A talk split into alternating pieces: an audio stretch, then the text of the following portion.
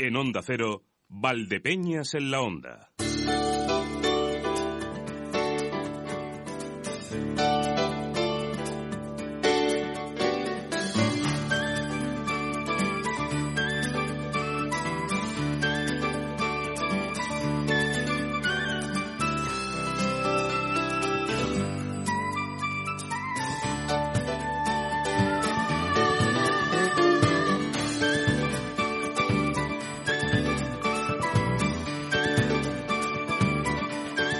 Las 12, 30 minutos.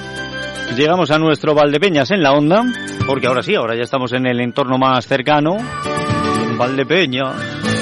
Y tenemos distintas cuestiones hoy sobre la mesa. Tenemos, de hecho, tenemos muchas cuestiones. Yo no sé si van a tener cabida tantas en nuestro programa, pero intentarlo, desde luego lo vamos a intentar porque no será por, por ganas, eh, ganas tenemos. Y tiempo de momento también, tenemos un cheque en blanco que hay que rellenar hasta que lleguemos a las dos menos cuarto, momento en el que copará esta sintonía la información con José Luis Juárez.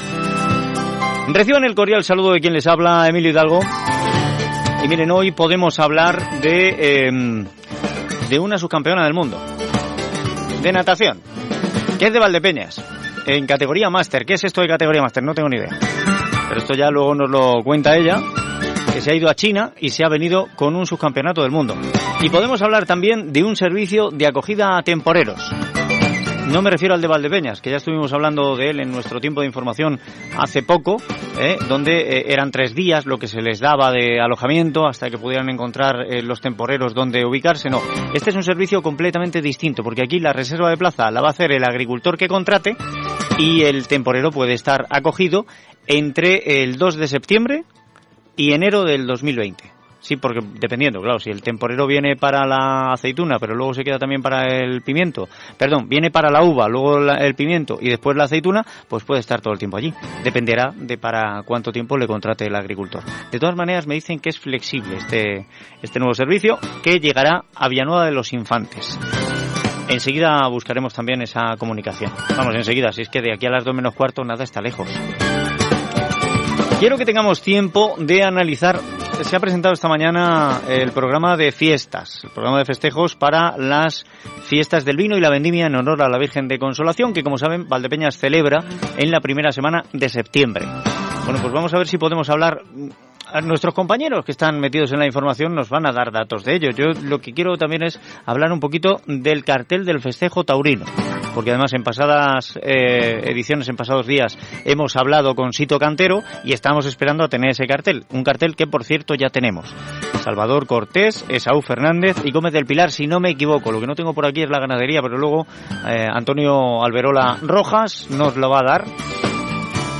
Tendremos también tiempo o no, ya veremos, es que son muchos temas, pero me gustaría eh, que hablásemos también de un proyecto de I más D más I. O sea, investigación más desarrollo más la otra D. Y lo que se pretende es acabar con los hongos. En cualquier sitio. De momento me parece que solo en madera. En, en madera, en planta. O sea, estamos hablando de, de la vid. Pero si fuera en más sitios, yo tengo un problema. Esos rinconcitos que se quedan negros en, en la bañera, en el plato de ducha. Mm, pues a ver si pudiéramos ahí, yo qué sé. Reciban el cordial saludo de quien les habla, Emilio Hidalgo. Este es el dibujo más o menos de lo que va a ser el programa hasta llegar a las 2 menos cuarto. Y para anticiparles algo de lo que podamos encontrar a esa hora, a las 2 menos cuarto, pues qué mejor que recibir ya a nuestros compañeros. Eh, he mencionado a Antonio Alberola Roja. Empiezo con él. Antonio, bienvenido, ¿qué tal? Hola, ¿qué tal? Y Raquel Ruiz Incertis también, que está aquí. ¿Qué tal, Hola, Raquel? buenas, ¿qué tal? Bien, bien. Ya, ¿Sabemos más o menos por dónde va a ir el tema de la información?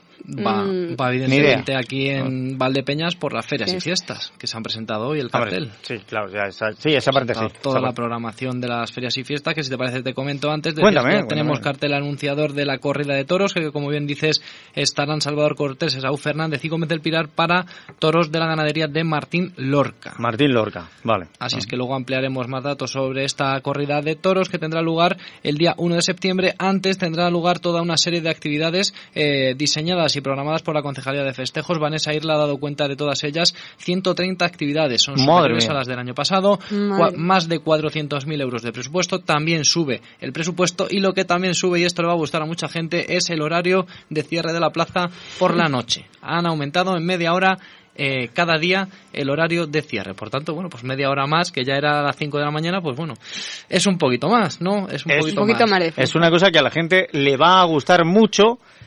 Salvo quizá aquellos que viven Que más cerca de la plaza y que esa Mm. semana saben que eh, uno tiene que sacrificar horas de sueño o dormirlas por el día, si puede, porque hay veces que la megafonía también está muy alta por el día. Pero bueno. La concejala ha dicho, bueno, pues que evidentemente las peñas piden más tiempo, la gente que quiere dormir quiere dormir, entonces, bueno, pues han buscado ahí ese equilibrio. Pero no solo de fiesta y de verbenas y de conciertos vivirá eh, Valdepeñas, sino también habrá eh, tiempo para programación cultural. Habrá Claro. el Festival de Folclore, habrá también la inauguración este domingo de la eh, 80 edición de la Exposición Internacional de Artes Plásticas y como conciertos así destacados te cuento Cepeda, eh, vendrá también Sweet California y uno muy especial que no sé si te gustará a ti, Camela, viene Camela. Hombre, por favor, Camela, es una maravilla. una Eso- mar- Luego, cuando vayamos acercándonos a la fecha, vamos a intentar hablar con Camela Sí, por favor.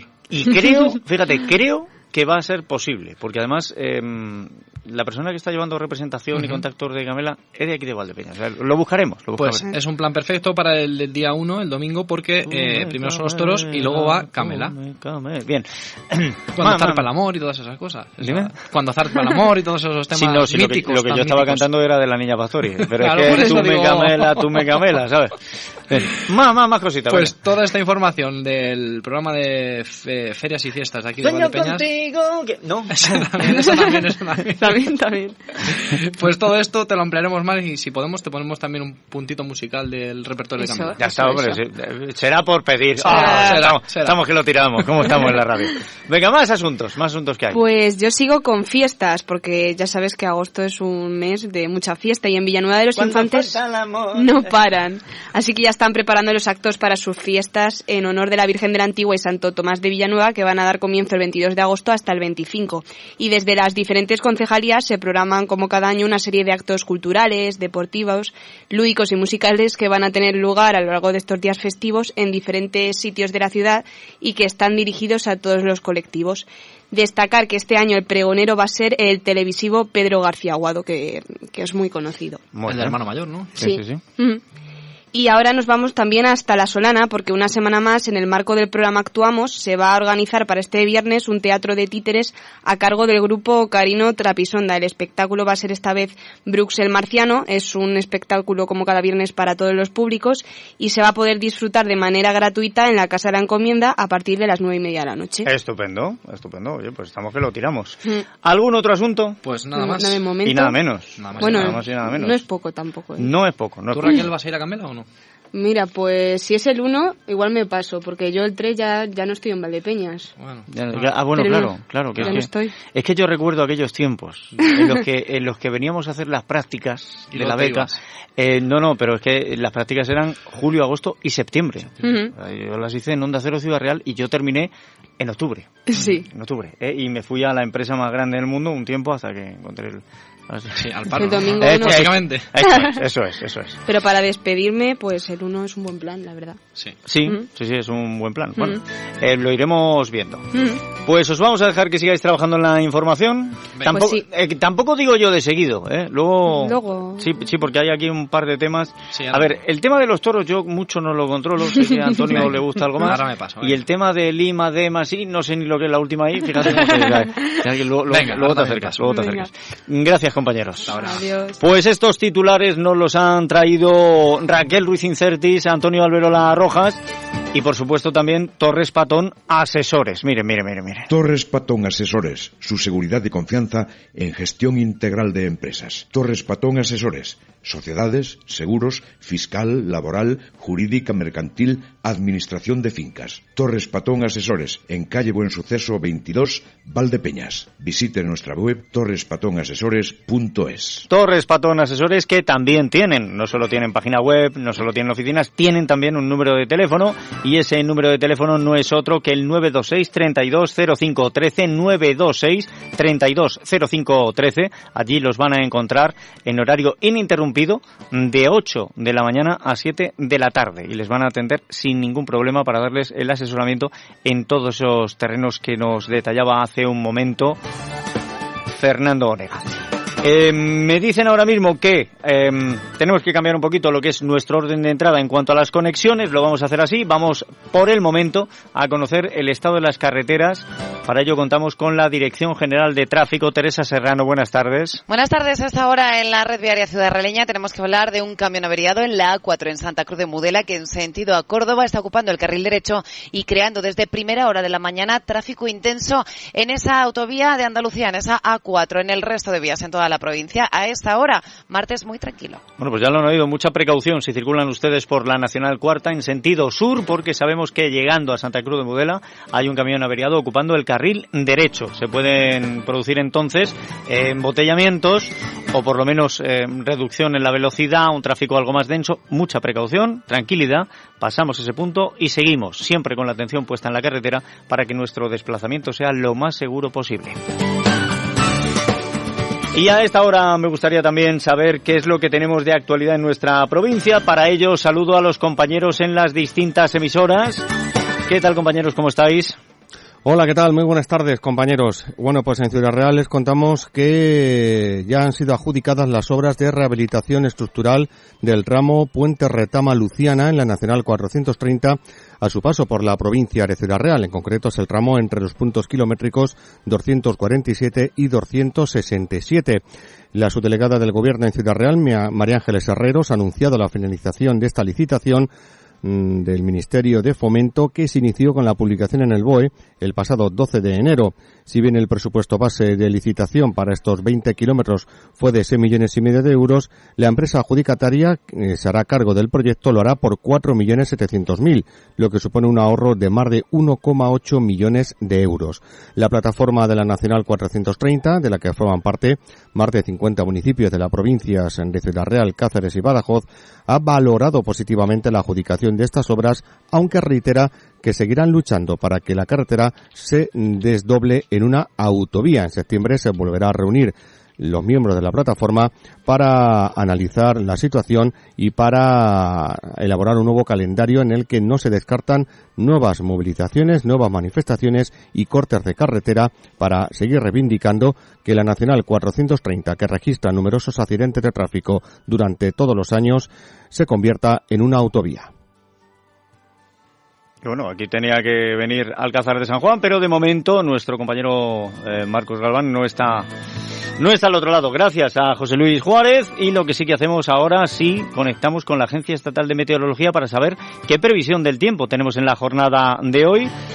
Saludamos ya a Inma Mansilla. Buenas tardes. Buenas tardes. Predominio de cielo poco nuboso en general este martes en la provincia de Ciudad Real, salvo algunos intervalos nubosos esta tarde en la zona oriental, donde no descartamos algunos chubascos ocasionales. Hoy en la provincia soplan vientos flojos variables, pero tendiendo a componente este más intensos, además en La Mancha, y tenemos temperaturas máximas que descienden ligeramente, máximas hoy generalizadas de unos 33-34 grados. Mañana siguen bajando estas máximas de manera más acusada en la zona este de la provincia máximas mañana de hasta 29 grados en Valdepeñas, 30 en Alcázar de San Juan, 31 en Manzanares, 32 en Ciudad Real Capital, 33 en Puerto Llano. En la provincia mañana miércoles amaneceremos con intervalos nubosos de evolución diurna y con probabilidad a primeras horas de la tarde de algún chubasco disperso, de alguna tormenta ocasional, que eso sí no llegaría al extremo oeste. Por último, los vientos, al igual que hoy, serán de componente este, más intensos por la mañana y disminuyendo a flojos ya por la tarde.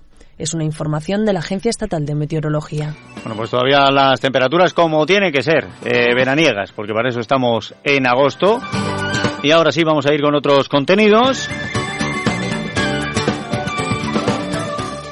Estamos en periodo estival, ¿qué les voy a contar yo? Sobre todo aquellos que están disfrutando las vacaciones ahora, que te puedes dar un chapuzón en la piscina, nadar un poquito, en el mar también. Aquellos que naden, quiero decir que naden bien, o sea, que, que yo me mantengo a flote con, con, cierto estilo, que no es nadar exactamente, yo soy más de nadar como los peces de plomo, y me da muchísima envidia la gente que nada bien, que además no solo el estilo, sino que, que nada bien, que avanzan, que estas, yo soy de los que se pone a ir hacia adelante y termino yendo hacia atrás, no sé cómo lo hago. Por eso em, eh, admiro a, a, esta gente. Y más teniendo en cuenta que en China saben que hemos eh, tenido este verano buena competición de natación y nos traemos una subcampeona del mundo como lo están oyendo en categoría máster, que no sé muy bien lo que es, pero me lo va a contar ella ahora. Déjenme que salude a Patricia González Mejía. Patricia, bienvenida y enhorabuena, lo primero. muchas gracias, buenos días. Buenos días. Oye, eh, ¿cómo es esto de haberte ido a China? ¿Qué es esto de la categoría máster? Y encima, ¿cómo te sientes siendo subcampeona del mundo? Bueno, pues la experiencia en todos los sentidos a nivel de organización, de país, de cultura ha sido ha sido espectacular. Eh, me planteé hace dos años eh, presentarme en esta categoría a la competición. Eh, os explico, el máster es, digamos, la categoría de veteranos, de nadadores senior que puede, podéis encontrar en atletismo, por ejemplo, en otros deportes. Y en verdad eh, sería a partir de 25 años, en categorías de 5 en 5 años y sin límite de edad. De hecho, ha habido nadadores de, de 85 años nadando allí y la nadadora de mayor edad era de 93 años, japonesa. Bien. Eh, Lo que pasa es que tú, entonces, tú no competías contra ellos, tú has competido con los de tu rango de edad, entre 20 y 25. Exacto. Eso es. Eh, se supone que cuando entras en la categoría tienes más opciones porque eres el más joven de la categoría, pero bueno, eh, allí te das cuenta que hasta gente de 50, 55 años eh, tienen un nivel que, vamos, que te voy a contar, ha habido hasta nadadores eh, olímpicos y campeones mundiales y demás. Muchísimo nivel. O sea, me imagino que entonces vienes muy contenta con haber conseguido el subcampeonato. Sí, porque en principio cuando, cuando tuvimos la idea de ir y salieron inscripciones y demás, tenía bastantes opciones de medalla en las tres pruebas que nadé.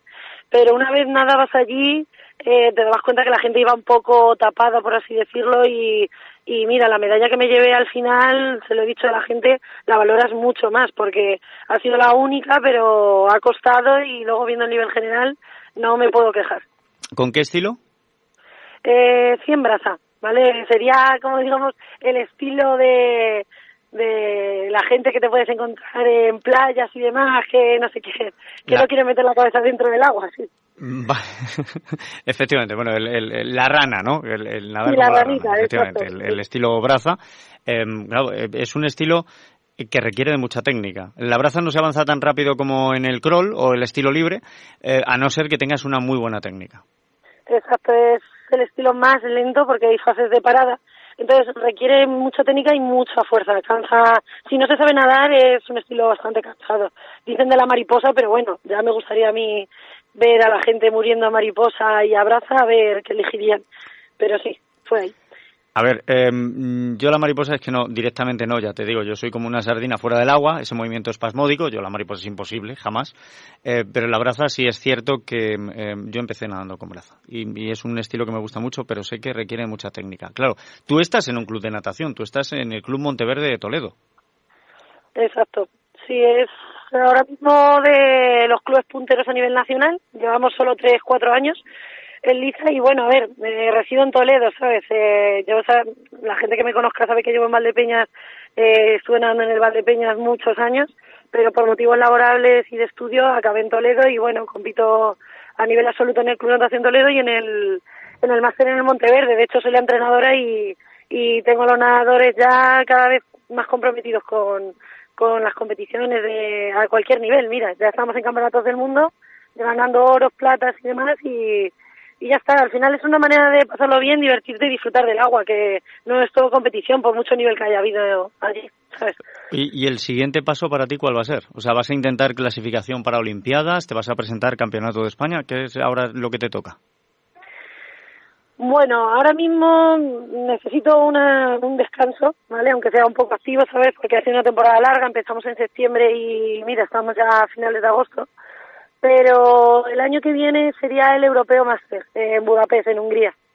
Eh, es en mayo, son buenas fechas, así que eh, los campeonatos de España serían competiciones preparatorias y intentaríamos ir al Europeo de Budapest. Los Juegos Olímpicos es una meta un poquito más más lejana, pero bueno, ¿Tienes tiempo? ojalá, ¿no?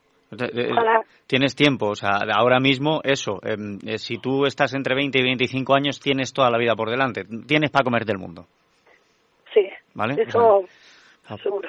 Poquito a, poquito a poco. ¿Y cuál es el secreto para, para nadar bien? O sea, no te digo ya para eh, ganar un subcampeonato del mundo, eh, para nadar bien. Bueno, a ver, eh, yo voy a dar un secreto a, a los radioyentes, supongo, porque la gente se piensa que para hacer cualquier tipo de deporte hay que estar musculado, hay que estar fuerte. La natación es un deporte que no que en, el que no necesitas tener una fibra muscular eh, súper potente. De hecho, se necesita grasa. Por eso es un deporte que puede practicar cualquier persona y es poco lesivo. Entonces, eh, tienes que tener un equilibrio entre grasa y músculo, ¿no? Y luego muy buena técnica. Obviamente tienes que saber colocarte mejor en el agua y de hecho es un deporte que ya sabes es horizontal. Entonces, la percepción y las sensaciones en el agua tienen que ser perfectas. Ya luego está el trabajo físico, gimnasio, horas de agua, que también influye. Bien, eh, y, todo lo que dices yo me lo apunto ahora mismo, pero dices, es un deporte horizontal. No para todos. Yo, a ver, eh, a, mí, mm, a mí me han debido hacer el poco culo que tengo de plomo porque yo voy en diagonal. Claro, yo no soy capaz de ponerme horizontal en el agua. Y veo que a mucha gente le pasa. Sí, a ver, es, ya te digo, equilibrio de grasa-músculo. Hay gente que a lo mejor puede tirarse cinco días en un gimnasio, tiene mucha masa muscular, pero claro, eso pesa. Al final es como un ancla y supongo que serás de los que llevan los pies eh, de manera diagonal, casi haciendo un agujero en el fondo de la piscina. sí, voy arando, voy, voy arando el fondo, un, poquito, un poquito. Sí, pero no creo que sea por masa muscular. Que, aquí hay poca chicha, hay poca chicha, no sé que me pesarán los huesos, ¿sabes, Patricia? Bueno, habrá que mover, habrá que mover las piernas o ya como medida extremo ser flotador allí en esa zona. Vale, pues mira, me lo voy a apuntar. Pero de momento me quedo contento y satisfecho con que tengamos una Valdepeñera subcampeona del mundo en categoría máster, eh, que además aquí al ladito te has ido a China a conseguir el subcampeonato. ¿La experiencia cómo ha sido? Pues es, eh, ya te he dicho antes, espectacular. La cultura me ha encantado es un país al que no va todo el mundo, sabes, es fuera del sur y está bastante alejado. El viaje sí que fue una odisea llegar hasta allí, pero ya te digo, a nivel eh, gastronómico, de cultura, visual, es otro mundo, ya te digo, era una experiencia que tenía que aprovechar y creo que la he aprovechado. La has aprovechado y la has aprovechado muy bien. Patricia, gracias por habernos atendido. Enhorabuena y espero que tengamos oportunidad de hablar en más ocasiones porque sigas consiguiendo títulos y oye, quién sabe, pues el día de mañana a lo mejor te vemos en una Olimpiada. Venga, muchas gracias. Gracias por todo. Y de verdad que el verano es propicio para practicar deportes como la natación, pero también es propicio para ciertas campañas de agricultura. Villanueva Infantes propone un sistema de acogida a temporeros que va a funcionar del 2 de septiembre hasta enero del 2020 y quiero saber eh, cómo lo van a hacer. Así que déjeme que salude al concejal de Agricultura de esta localidad, don Antonio Agudo. Bienvenido, ¿qué tal? Hola, buenos días. Bien, muy bien ya preparándolo todo para la acogida de esos temporeros que ustedes no solo piensan en, en, la uva, piensan también en el pimiento, en la aceituna, en una temporada bastante larga. Exactamente. Nosotros hemos pensado que va a ser una temporada larga, como de recogida, como bien has dicho, de uva, de pimientos, como en esta zona también tenemos bastante pimiento, y luego posteriormente la recogida de aceituna. Entonces, hemos pensado en pues en habilitar otra vez el alojamiento de, los temporeros de, de Infantes para la acogida del personal que vamos a necesitar. Esto lo van a hacer ustedes en el albergue municipal. Exacto, ahí va a ser donde donde está, bueno, ya lleva ubicado desde hace muchos años, pero hubo un periodo donde no, no estaba abierto para alojamiento de temporeros, se habilitó para otras cosas pero realmente la utilidad que se le cuando se inició la apertura era para el alojamiento de temporeros. Luego después, como he dicho, se cambió y ahora hemos vuelto con el actual equipo de gobierno hemos vuelto otra vez a, abrirlo y habilitarlo para, para ello porque lo hemos visto conveniente y, muy necesario para, para nuestro, nuestro pueblo. Y ahora mismo, eh, ¿de cuántas plazas estaríamos hablando? ¿A cuántos temporeros pueden albergar? Unas 40 plazas más o menos. 40 plazas. La sí, las instalaciones están muy bien eh, cómodas, mm, con bastantes eh, servicios de duchas, de sus baños, las literas, eh, tiene un salón, una cocina, en fin, la instalación está muy bien. ¿Hasta dónde se extendería el, el servicio? O sea, ustedes lo que ofrecen es simplemente el alojamiento lo que es el alojamiento para, para lo que es las campañas de agrícolas, más bien, sí, prácticamente para eso. Yo decía, comenzará a funcionar el albergue como sitio de acogida de los temporeros a partir del 2 de septiembre, pero el plazo mm, para pedir, para solicitar plazas, para pedir eh, estancia allí, creo que lo tienen ya abierto. Eso sí, no lo tiene que pedir el temporero, sino el agricultor que los vaya a contratar. Exactamente. Eh, hemos puesto que el agricultor sea el responsable de pedir las plazas porque es conveniente, además él es el que necesita ese servicio, decir las plazas que, que necesita, los días que va a necesitar, estimados más o menos, eh, con un con, se puede prorrogar ese tiempo, porque claro, nadie puede saber con exactitud cuántos días de vendimia vas a tener o de pimientos, que es lo más reciente que tenemos ahora en estos meses. Entonces, el agricultor va a ser el que va a pedir, el que va a solicitar eh, las plazas en el ayuntamiento con un coste que va a tener eso, que son 5 euros por persona y día, y todo eso se puede, se puede, se puede ir prorrogando conforme vaya pasando el tiempo y las necesidades del agricultor. Bien, con esto una de las cosas que conseguimos también es que el temporero que venga, eh, por lo menos que vaya a quedar en ese albergue, eh, tiene que venir contratado de manera legal, porque si no, lógicamente, pues no tendría plaza. Exactamente, eso, eso es un requisito indispensable, venir contratado de manera legal y con, y con, un, con el contrato del agricultor donde vaya a trabajar. Bueno, pues eh, espero que vayan ustedes recibiendo eh, muchas solicitudes porque efectivamente la temporada va a ser larga. Comenzamos ahora con, con, la aceituna, luego tienen ustedes el pimiento y llegarán hasta principios del próximo año con, eh, perdón, tenemos ahora la uva, luego el pimiento y llegarán con la aceituna hasta principios del próximo año, em, aunque parece también que, que no vamos a tener unas cosechas muy largas por la ausencia de lluvias. Sí, la verdad que que en tema de aceituna la cosecha es bastante mala porque el año pasado hubo una buena cosecha, este año por consecuencia de, de las lluvias de la sequía es bastante más, más corta. La uva mm, tenemos de todo, tenemos el secano que está pues igual mal, pero tenemos mucho regadío y el pimiento pues una campaña normal como siempre, más o menos, ya no es pero sí que mm, hemos visto que hemos tenido mucha demanda porque necesitamos mano de obra, como se está viendo, tienen muchos temporeros y, y era un servicio que era muy necesario para el pueblo. Una hemos visto muy conveniente de abrir. Una pregunta sí le iba a hacer en cuanto a este servicio de, de acogida. Eh, el servicio, eh, quiero decir, ¿se puede acoger indistintamente? ¿Está separado para poder acoger a hombres y mujeres sin tener que mezclarlos? Sí, está, está preparado para estar separado. Eh, los hombres, perdón, los hombres tienen un aula y las mujeres tienen otra, donde duermen en sitios distintos bueno, pues es una cosa también. no están, no están conjuntamente.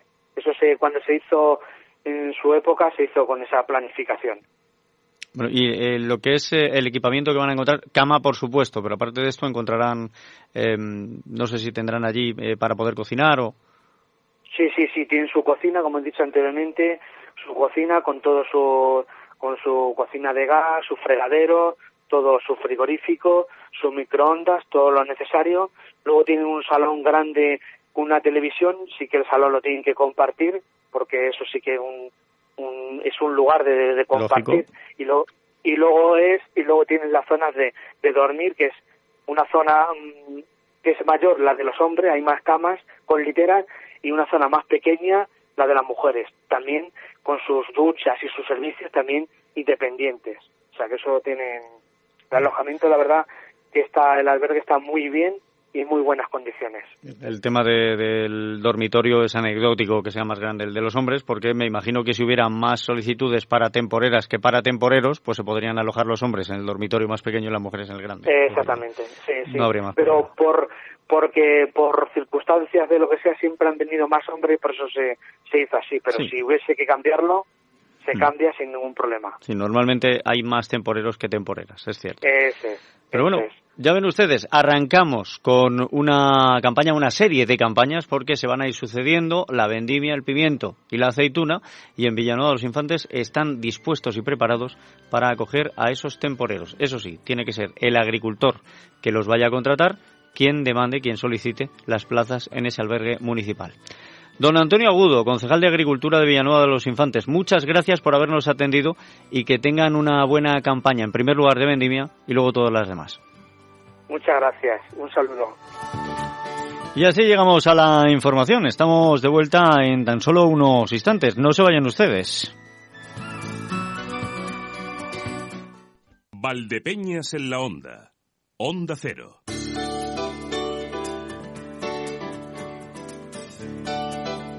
La una y nueve minutos. Esta mañana ya se ha dado a conocer eh, cuál es el programa de actividades para las fiestas del vino y la vendimia en honor a la Virgen de Consolación, que como saben se celebran en Valdepeñas en la primera semana de septiembre. En esa rueda de prensa ha estado Antonio Alberola Rojas. Bienvenido otra vez. ¿Qué tal? ¿Qué tal, Emilio? ¿Cómo estás? Pues bien, bien. Eh, no Pues- te voy a preguntar por todo el programa de fiestas, porque Sí. no nos da el programa para tanto, el programa de radio, quiero decir. Sí. Pero sí te voy a preguntar por el cartel. Eh, pues tenemos para el festejo taurino ya el cartel, ya lo sabemos. Sí, Habemos Cartel será el formado por Salvador Cortés, Esaú Fernández y Gómez del Pilar con toros de la ganadería de Martín Lorca. Bien, los conoces, tú a todos estos los conoces, los tienes dominados. Alguno, alguno sí que no nos suena, pero yo creo que eh, más información nos puede dar nuestro experto taurino. Hombre, Sito Cantero, bienvenido, ¿qué tal? Muy buenos días, aquí estamos, hablando un poquito de toros, que es lo que nos gusta. Ay, mira que veníamos esperándolo, ¿eh? A ver si está la- el cartel de Valdepeñas, el cartel. Ya lo tenemos aquí. Sí, sí, sí, sí. sí. Vale, a Pero ver qué te tenemos, eh, mira, mira, pues me parece una cosa interesante porque además que, es que se mezclan varios estilos. Primero decir que la ganadería de Martín Lorca, bueno, es procedente de puro, Juan Pedro.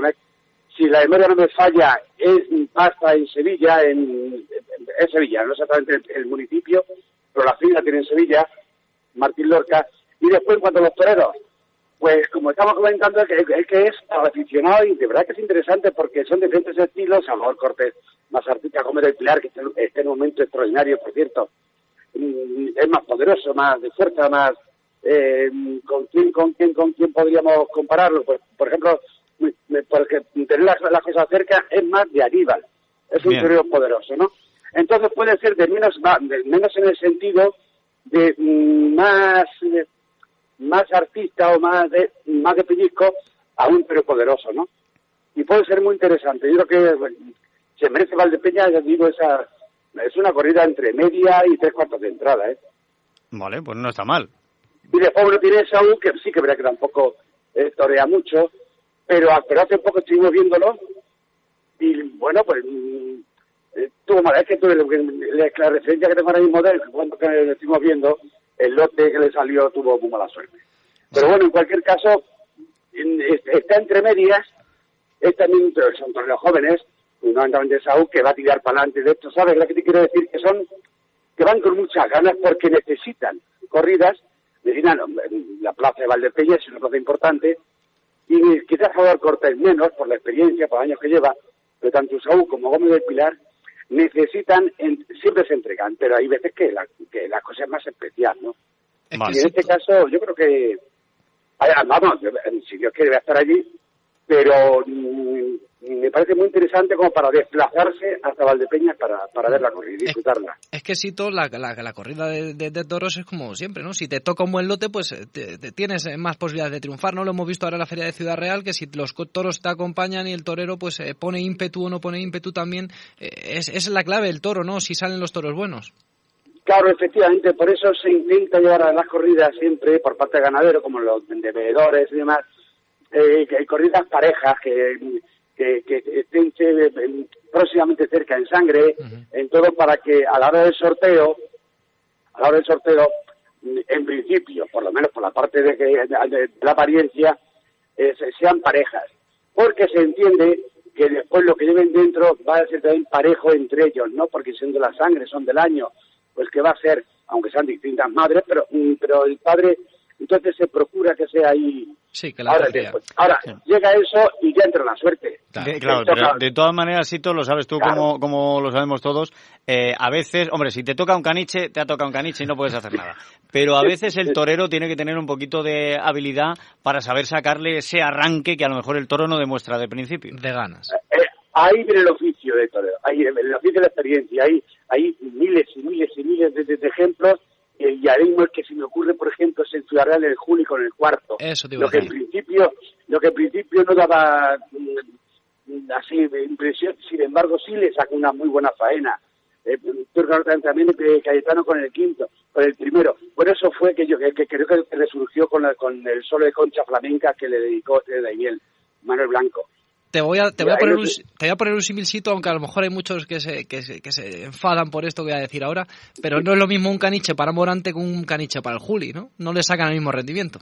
En absoluto, o sea, en absoluto. Yo lo he visto en Toledo. Al, claro, por eso que, que al Juli por un, Morán, un caniche y dice, ¿dónde voy yo con esto, hijo de mi alma?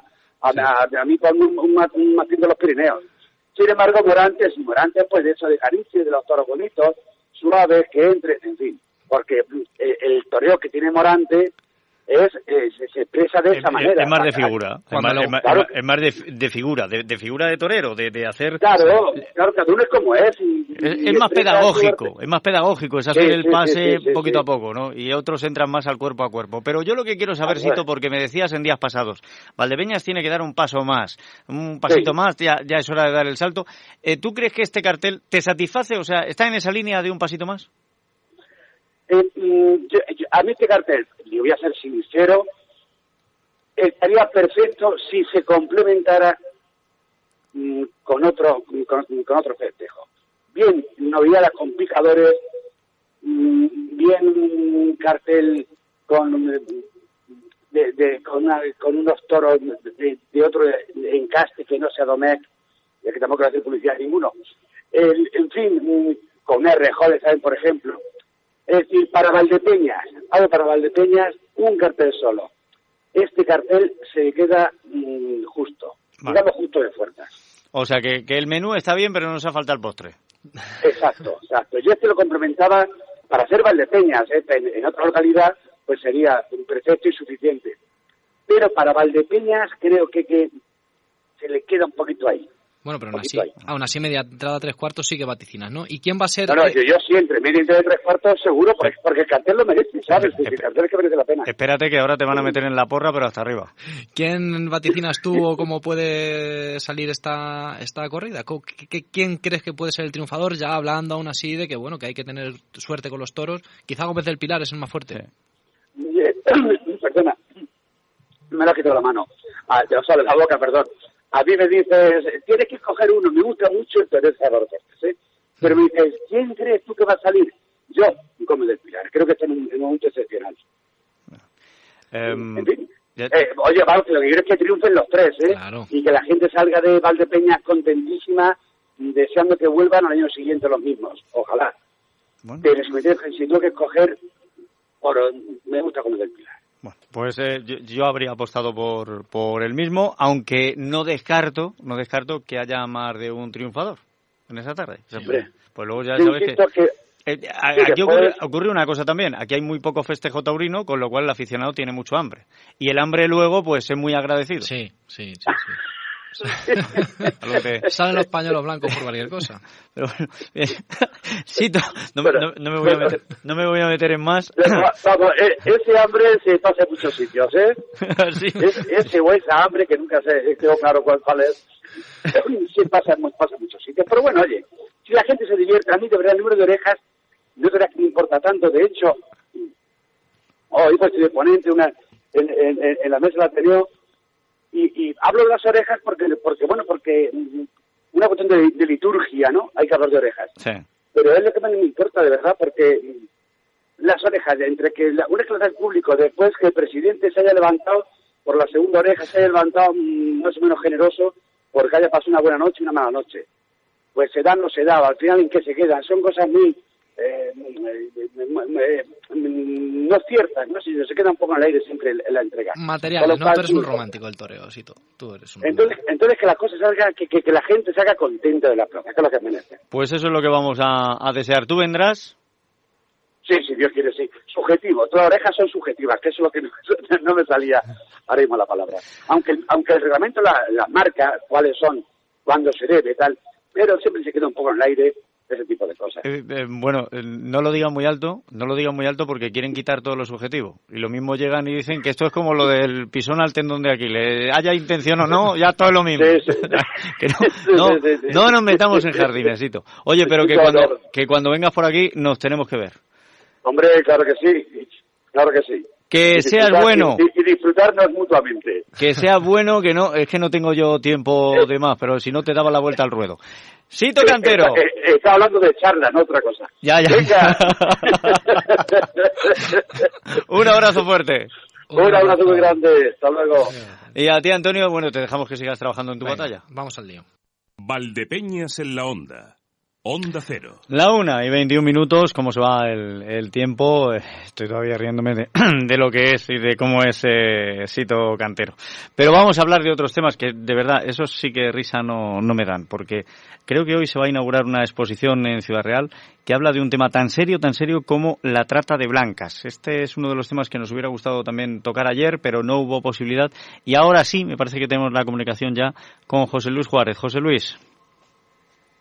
Este martes en el Museo López Villaseñor de Ciudad Real se inaugura una exposición fotográfica que lleva por nombre Punto y seguimos, la vida puede más.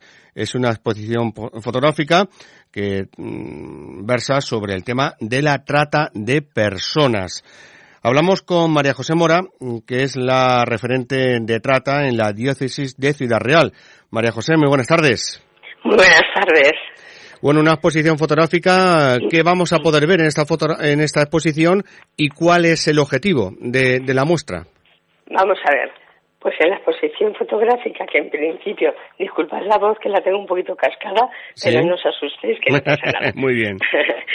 en principio vamos a ver una colección de fotografías que hemos trabajado durante más de un año concienzudamente.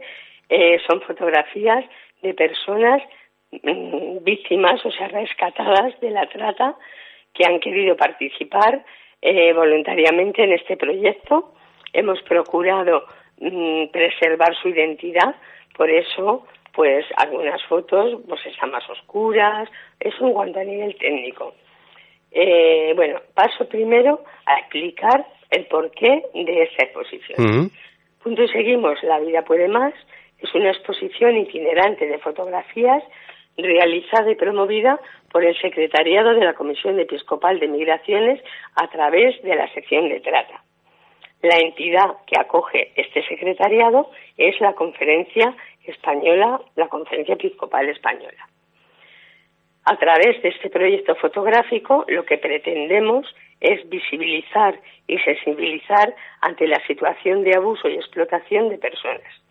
Es algo que desde que llegó el Papa Francisco está empeñado en sacar a la luz, porque él se dio cuenta que esto es una realidad invisible y lo llamó la esclavitud del siglo XXI.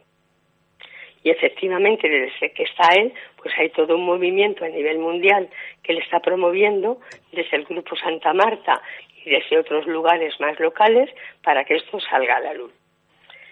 Esta exposición se trata de un proyecto de sensibilización que, como ya he comentado antes, se ha hecho con supervivientes de la trata. No es que hayamos visto vídeos, ni hayamos visto nada y nos lo hayamos imaginado. Los tenemos en nuestros centros, en nuestras casas, convivimos con ellas y con ellos. Generalmente son mujeres y niños, y niñas sobre todo.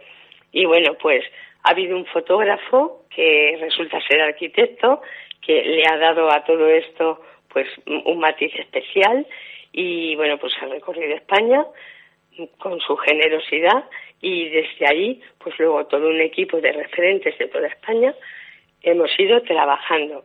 También en los centros se han hecho talleres de verbalización que a la vez han sido talleres terapéuticos para que las personas víctimas de trata pudieran expresar su experiencia en la medida de lo posible. Y las frases que aparecen ahí no son nuestras, del equipo, son, son de las propias personas que han sido víctimas de trata. Y las hemos ido ajustando a las fotografías conforme hemos visto que había coherencia. Eh, la exposición se divide en tres partes.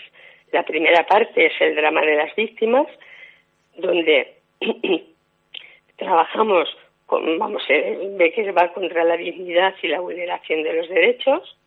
La segunda parte es la indiferencia, nuestra indiferencia ante el abuso y la explotación. Y la tercera parte es la esperanza, en la construcción de un futuro libre de explotación, la vida, las posibilidades, los sueños cumplidos, la acción de la Iglesia y la sociedad en general. Desde la Iglesia, lo que estamos intentando en el trabajo en red es que el resto de la sociedad se implique y se imbrique y se entrelace con nosotros y con quien sea. Mm. Como ya decía, creo que era el Papa Pablo VI, aprovechar las semillas que el Espíritu ha sembrado en cualquier parte del mundo para que den fruto y a los hombres y mujeres de buena voluntad para trabajar por un mundo mejor. Yo para la cita soy muy mala. A lo mejor no lo dijo él y lo dijo otro, pero eso está dicho. bueno, es la exposición que se puede ver desde el 20 hasta el 30 de agosto, como decimos en el Museo López Villaseñor.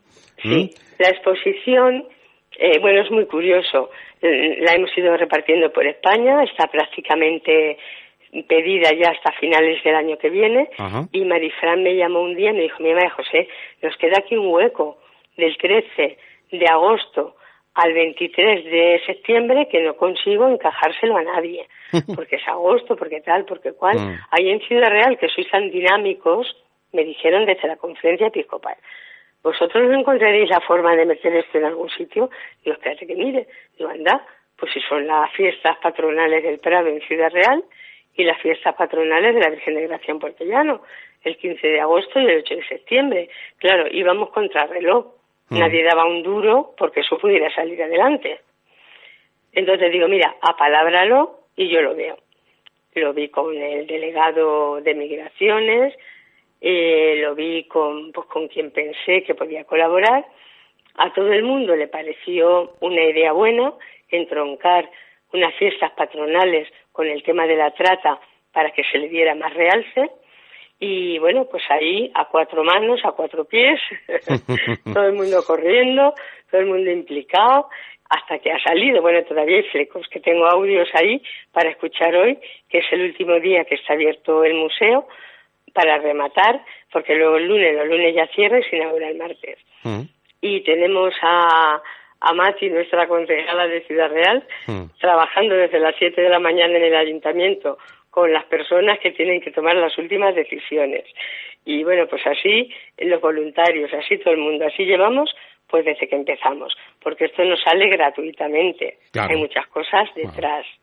Entonces, ese es el motivo por el que ha venido en estas fechas, porque no tenía dónde ir se ve que nuestras vírgenes nos las han traído. Ah, pues muy bien, va aprovechando que son las fiestas patronales de la pues Virgen del Prado. a nivel de fiestas civiles como a nivel de fiestas religiosas. Correctamente. Va a estar en el Museo López Señor, que justo es enfrente de la catedral, Exacto. y en Puerto Llano, en el Centro Cultural, que justo es a la vuelta de la Virgen de Gracia. ¿En Puerto Llano cuándo se va a poder ver en Puerto Llano? Pues en Puerto Llano a primeros de septiembre, el día que los técnicos mm. acuerden la inauguración, porque en ese sentido, aunque la organización es nuestra, de la Delegación Diocesana de Migraciones, como la relación con toda la red civil y, política es estrecha, pues mm, ellos son los que de alguna manera están poniendo la parte técnica, por supuesto la fecha. Mm. Yo no le voy a poner a un concejal o a un alcalde a que me quiera una inauguración. Pero será a primeros de septiembre. Mm, sí, será a primeros de septiembre. Va a ser mm. a primeros de septiembre, el día, claro, cuando acabemos esto, o a medio que se ha empezado, de manera que los dos sitios estén dentro de las fiestas patronales. Como esto caía en jueves, luego viernes, luego se cerraba, pues acordamos que se inaugurara el 20 que es todavía dentro de las fiestas patronales. Y en Puerto Llano, pues también serán los primeros días, porque las fiestas patronales acaban con el Día de la Virgen el día 8. Exacto. Todavía nos queda un margen del 8 al 23 en el que, pues aunque sea fuera de las agendas esas tan estrictas que hacen los colegios, a ver si es posible que en esos primeros días de colegio pues los niños puedan acudir a ver la exposición. Eh, le quería preguntar. Si no, pues está abierta a la sociedad general, porque luego el 23 va para Jaén. Ah, le quería preguntar como referente de trata en la diócesis de Ciudad Real, em, en la provincia de Ciudad Real, eh, ¿han notado ustedes eh, que, este fenómeno, que esta esclavitud del siglo XXI eh, se, da, se, da con una cierta consideración? Vamos a ver, como es una realidad oculta, pues nadie tiene interés en que salga a la luz. Y es algo que desde el ámbito de la sensibilización que es lo que estamos haciendo con la exposición y lo que vamos a hacer con las actividades mm, dentro y paralelas a la exposición, queremos que la gente conozca lo que es para que sobre el terreno pueda detectar. Intuimos, sospechamos y ha habido algún caso ya, algunos ya declarados, pues que los temporeros que llegan a nuestra tierra, pues de una o de otra manera eh, pueden ser víctimas de trata. Las mujeres que ejercen la prostitución en clubes de esos cerrados que no se sabe de dónde vienen y que no van a ningún sitio, porque cuando consiguen salir no saben ni lo que es una cafetería, pues se supone que son víctimas de trata. Pero todo eso está muy oculto. Claro. Aún así, mm. pues hay equipos que se encargan incluso con la policía y mm, equipos más que nada mm, a nivel de atención sanitaria de estas mujeres que se encargan de atenderlas dentro de los clubes para si en algún momento alguna puede expresar. Pero ya sabes tú que el miedo es muy grande. Claro. Entonces, si tienen al proseneta o al mafioso controlando, difícilmente van a decir, primero, no saben ni, ni que son víctimas de trata. Porque si no lo sabemos nosotros, mucho menos lo van a saber ellas. Muy bien, pues María José Mora, la mm, referente de trata en la diócesis de Ciudad Real, gracias por eh, atender la llamada de Onda Cero y que salga todo bien, que tenga éxito la exposición, ¿de acuerdo? Muchísimas gracias a vosotros. Buenas tardes. Venga, un abrazo. Un tema muy duro, desde luego, el de la trata de personas. Hacemos un alto brevísimo en el camino, todavía nos queda un tema. Escuchas Onda Cero, Valdepeñas, te mereces esta radio. Hoy, hoy esto es la puerta giratoria, la puerta giratoria del estudio, porque sale y vuelve a entrar. Eh, volvemos a tener con nosotros a Antonio Alberola, eh, que, ahora que me traes. Ahora te traigo un proyecto muy interesante que hemos conocido esta semana y que lo desarrolla Bodegas Juntero. Juan Manuel Jiménez Castro es el ingeniero técnico eh, jefe, digamos, o el que encabeza este proyecto de investigación y desarrollo para luchar contra los hongos de la madera de la vid. Así es que, si te parece, le saludamos ya y que nos cuente. Cómo no, don Juan Manuel, bienvenido, ¿qué tal? Muchas gracias, igualmente, muy bien. Em, a mí me interesa mucho esto, no, no tanto por la vid como lo que es luchar contra los hongos en general, porque el plato de ducha me lo ponen perdido y no sé cómo... no, sé si es más fácil en la vid o en el plato de ducha. Bueno, pues en principio yo creo que en el plato de ducha. Porque es un proyecto que lleváis, que, que, os va a costar, o vais a desarrollarlo en tres años, ¿no? Es un proyecto bastante largo y bastante complejo. Sí, sí, sí, sí.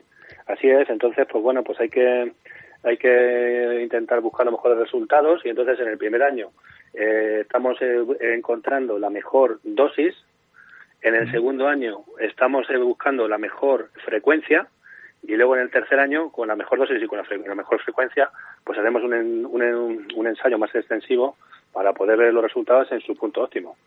Ah, perfecto. Pero claro, cuando hablamos de hongos en la vid, eh, ¿hablamos de alguno en concreto? ¿O lo que quieren ustedes es llegar a una erradicación de cualquier tipo de hongo? Vamos a ver, en principio lo que pasa es que los hongos en la vid están todos muy relacionados entre ellos y entonces, pues al final los hongos de madera pues son una familia de hongos que, que están presentes al mismo tiempo. Entonces, eh, lo que hacemos es mm, no utilizar químicos, lo que hacemos es intentar em, hacer que la defensa propia de la planta eh, que se active y sea la planta por sus funciones naturales la que eh, luche para mitigar ese ataque de esos hongos invasores. Por decirlo de una manera que toda la gente lo entienda, lo que ustedes pretenden es eh, extrapolar lo que sería una, una terapia, una inmunoterapia para que las propias defensas de la planta reaccionen contra el hongo. ¿Sería así? Correcto, así es, así, ni más ni menos, eso es. ¿Y esto cómo se consigue? Porque claro, em, es complicado en humanos que sabemos cómo funciona el sistema de, defensa, los glóbulos blancos, leucocitos, neutrófilos y demás. Yo no sé si en las plantas esto es similar. No, es distinto. Las sustancias que genera la planta para defenderse son diferentes y entonces pues lo que pasa es que em, hay una molécula que es eh, que está en la pared celular de la de las Saccharomyces cerevisiae y entonces es una molécula que se llama manano oligosacárido y lo que hace es que esa es la que provoca que la planta se, eh, se empieza a defender y empieza a generar sus, sus sustancias, de, sus, sus mecanismos de defensa. Y que en este caso, pues el que segrega es quitinasa, Sí. A, a diferencia que sería la quitinasa, sería pues los glóbulos rojos de la, de- de- en, los, eh, en los seres vivos. Entonces, esa quitinasa lo que hace es que mm, deshace la pared celular de los hongos, que están hechas de quitina. La quitinasa hidroliza la quitina. Y de esa manera, pues al eliminar su pared celular de los hongos, pues los, los mata, los erradica. Eh, Bueno, quedan metabolizados por la propia planta. Sí, así es. ¿No? Eh, Al final, el hongo se puede convertir incluso en un nutriente, Un más del- de, esa, de esa planta. Aquí lo curioso es que me dice el sistema defensivo de las plantas o, o inmunológico de las plantas funciona a través de oligosacáridos. O sea, eh, ¿Esto puede afectar en algo? sí. ¿Puede, puede afectar en algo lo que sería el equilibrio entre eh, las grasas vegetales de la planta y los azúcares? Mm, vamos a ver, en principio, luego lo que, claro, esto no es una cosa que se utiliza luego para la alimentación directamente humana, será para luego eh, producir uva que al mismo tiempo luego se produce vino. Entonces, eh, eh, no es un consumo que se produzca, que se consuma directamente, luego tiene una fermentación y un proceso. Se, No. se produce también, No, no me preocupaba tanto en cuanto al consumo humano, sino en cuanto eh, el equilibrio de esos azúcares en la planta, si puede variar, puede hacer quizá que la uva alcance incluso más grado, tenga más azúcar, o que tenga menos. No tiene que no está relacionado el tipo de azúcar que metaboliza la planta, pues a la hora de, de, trabocar- de transformarlo a azúcares en, alcohol, entonces no no hay relación directa con, re- con, eh, con respecto a la uva. Entonces ese equilibrio que estamos diciendo no tiene por qué afectar, no tiene por qué tener más grado la uva. ¿Y cuánta gente trabaja en el proyecto? Porque es un proyecto de tres años, eh, imagino que será un proyecto bastante importante. ¿Y cómo se os ha, cómo se os ha ocurrido desarrollar este proyecto?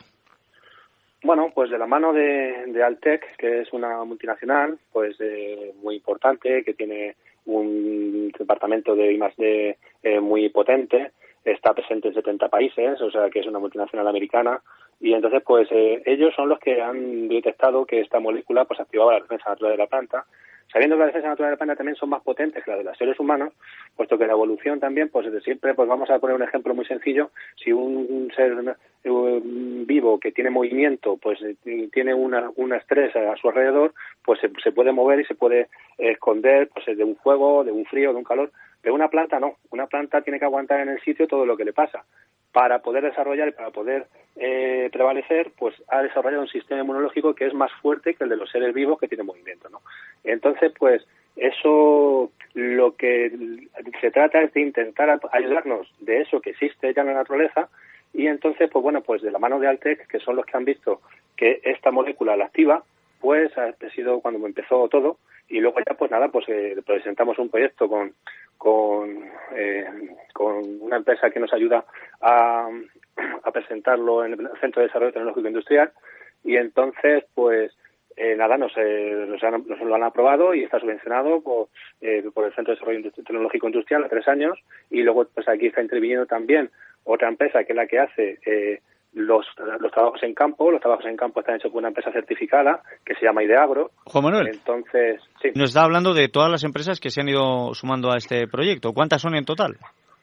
Claro, pues somos, eh, eh, bueno, nosotros que no nos queremos, la cooperativa Jesús del Perón de Manzanares, luego tenemos eh, a Ideagro, que es la empresa que organiza eh, los ensayos en campo con su personal, eh, son los que toman las muestras, eh, miden la severidad de, lo- de la enfermedad en las plantas, eh, toman, eh, lo mandan al laboratorio para ser analizadas las uvas, entonces, sí, que eh, son los que se dedican a hacer los ensayos experimentales.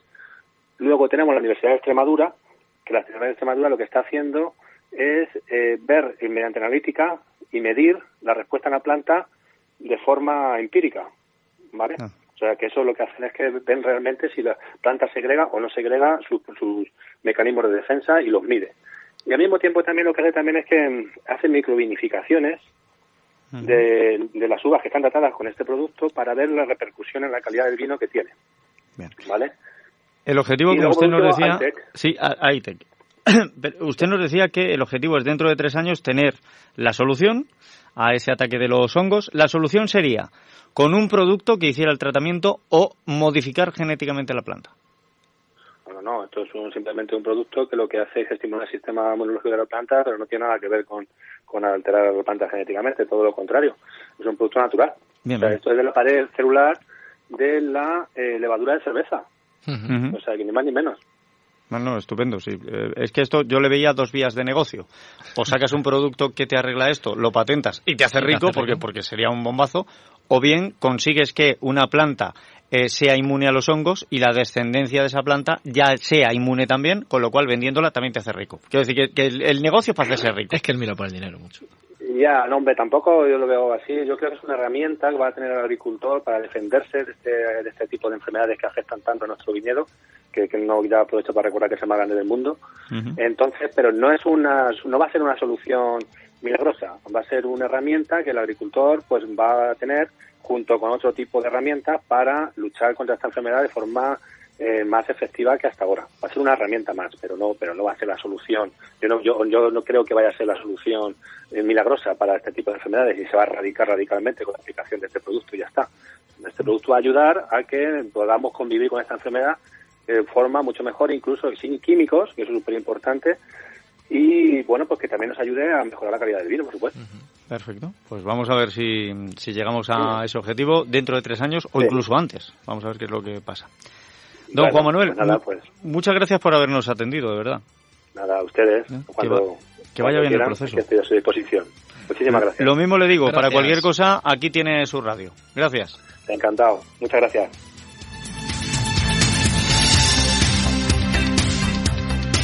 Si a mi corazón yo le pregunto, seguro que me responderá. Bueno, como antes decíamos de Camela, pues vamos a terminar hoy con un poquito de Camela dando las gracias a Antonio Alberola Rojas, a Raquel Ruiz Incertis, a los compañeros que ahora van a tener también en el tiempo de información con José Luis Juárez. Y hoy quiero terminar, no sé si lo saben, pero eh, dentro de esas acusaciones de acoso sexual a Plácido Domingo se ha sumado también la de Carmele Marchante, que dice que se le acercó mucho en determinado momento y un, un taranconero, eh, un vecino de Tarancón, Cuenca, eh, le ha hecho un poema, un poema muy bonito que dice, te acusan de rijoso, convulsivo, eh, perdón, te acusan de rijoso, compulsivo, de abusador, falaz y deshonesto, te tachan de inmoral y por supuesto de sátiro y baboso repulsivo. De acosador infame, de lascivo, de salidor, ruin y manifiesto. Sí, plácido, te imputan todo esto y lo hacen a mi juicio sin motivo. En fin, que el linchamiento, el linchamiento no lo apruebo. Y voy a decir más. Me juego un huevo para que eres inocente o no culpable. Pero una cosa, Plácido, me duele. ¿Le tiraste los tejos a Carmele? Porque eso sí sería imperdonable el sentido del humor que no falte. Se despide quien les ha acompañado, Emilio Hidalgo. Tengan una feliz jornada, sean buenos, que es de lo poco que sale económico. Y enseguida llega la información con José Luis Juárez. Hasta mañana.